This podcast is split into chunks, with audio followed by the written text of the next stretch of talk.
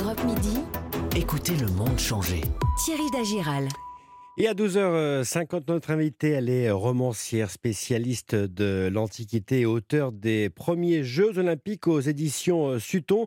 Euh, bonjour Violaine Vanoyek. Thierry Dagiral. Merci d'être avec nous dans, dans, Europe Midi. On va revenir avec vous sur la genèse des, des Jeux Olympiques, mais tout d'abord, euh, vous avez passé 35 ans, 35 ans à voyager autour du bassin méditerranéen, et, Oui. et lors de vos excursions, vous tombez systématiquement euh, sur des traces des Jeux Olympiques. C'est là que vous est venue euh, l'idée de tout regrouper dans ce livre.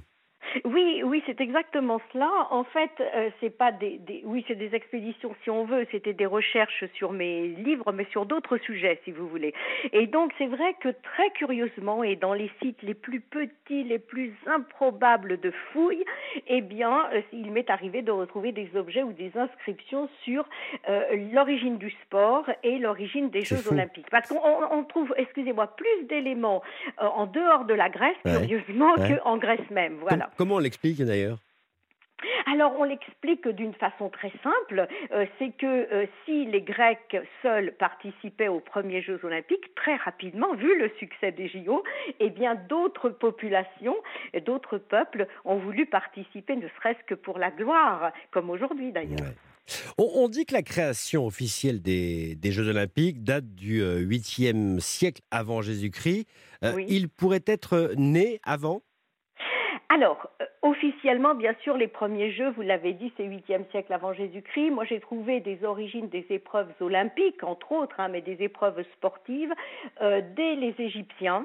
Euh, Premi- première l'é- époque des pyramides, quatrième millénaire avant Jésus-Christ, et des premières dynasties chinoises, notamment pour le football ou le waterpolo. Bon, donc, donc il faut re- faudrait remonter bien avant. Oui. Mais officiellement, vous l'avez dit, c'est 8e siècle jusqu'au 3e siècle après Jésus-Christ pour tout ce qui est euh, les, ce qu'on appelle les premiers Jeux olympiques. Attention, il n'y a pas véritablement eu d'interruption, il y a eu une continuité, tentative de continuité, non pas à Olympie, mais dans d'autres endroits, comme par exemple à Constantinople, jusqu'évidemment jusqu'aux Jeux modernes. Dites-moi, euh, Violaine Vanoyek, Oui. euh, dans l'Antiquité, on, on retrouve des épreuves qui sont encore au jeu euh, Oui. aujourd'hui, la course, Oui. le saut en longueur, la lutte, mais certaines disciplines ont totalement disparu parce qu'elles étaient quand même assez farfelues. Euh, Je pense euh, les courses de mules, par exemple.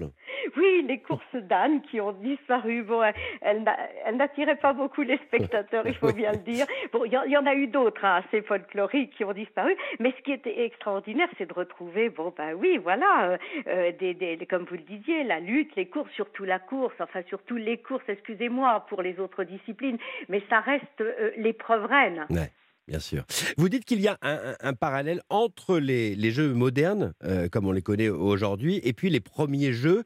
C'est quoi? C'est le professionnalisme? Euh, Il y avait des athlètes professionnels finalement dès l'Antiquité, quoi. Oui, absolument. C'est-à-dire que là, on est à Tokyo, mais pour moi, on est à Olympie, hein, si je puis dire.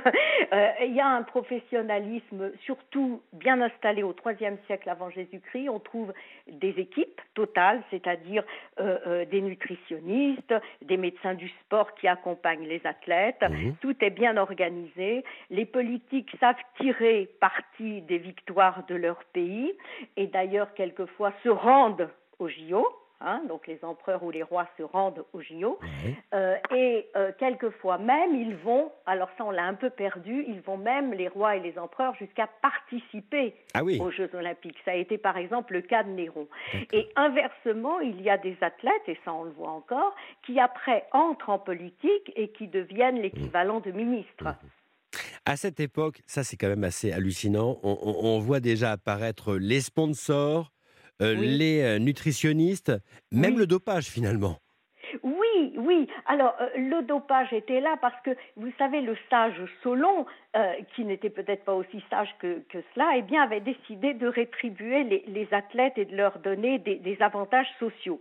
Donc, euh, quelqu'un qui était champion aux Jeux Olympiques ne payait plus d'impôts, sa famille était exemptée d'impôts également et avait évidemment euh, euh, des fortunes. Donc, à partir de là, le, le, le- les triches, la tricherie est apparue, dont le dopage.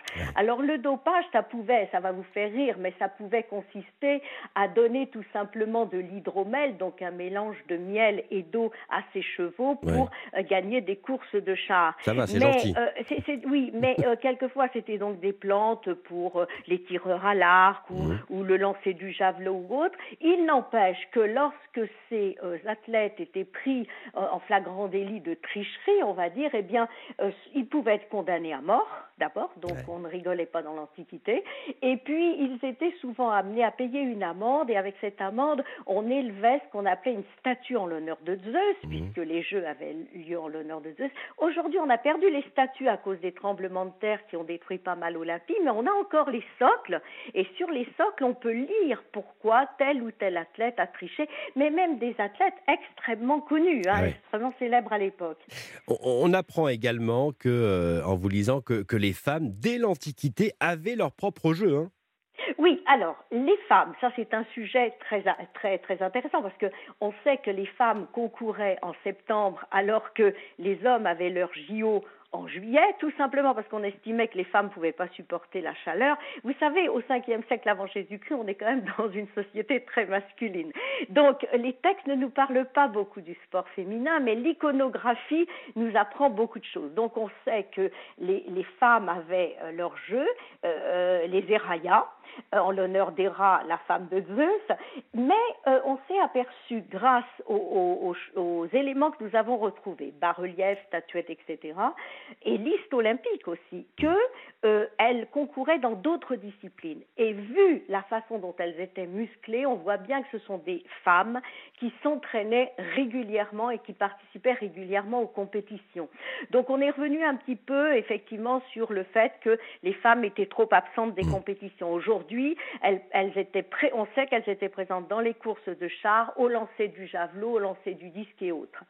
Pour terminer, dans quelques secondes va, va, débuter euh, la cérémonie de ces JO 2021. Ce huis clos euh, ne va pas gâcher finalement ce moment?